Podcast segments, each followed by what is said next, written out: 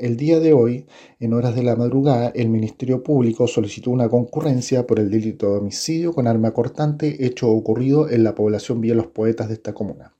Conforme a ello, detectives en compañía del personal del Laboratorio de Criminalística Puerto Montt se apersonaron en el sitio suceso, logrando establecer que la víctima correspondía a una persona de sexo masculino de 31 años de edad, quien presentaba diversas heridas penetrantes.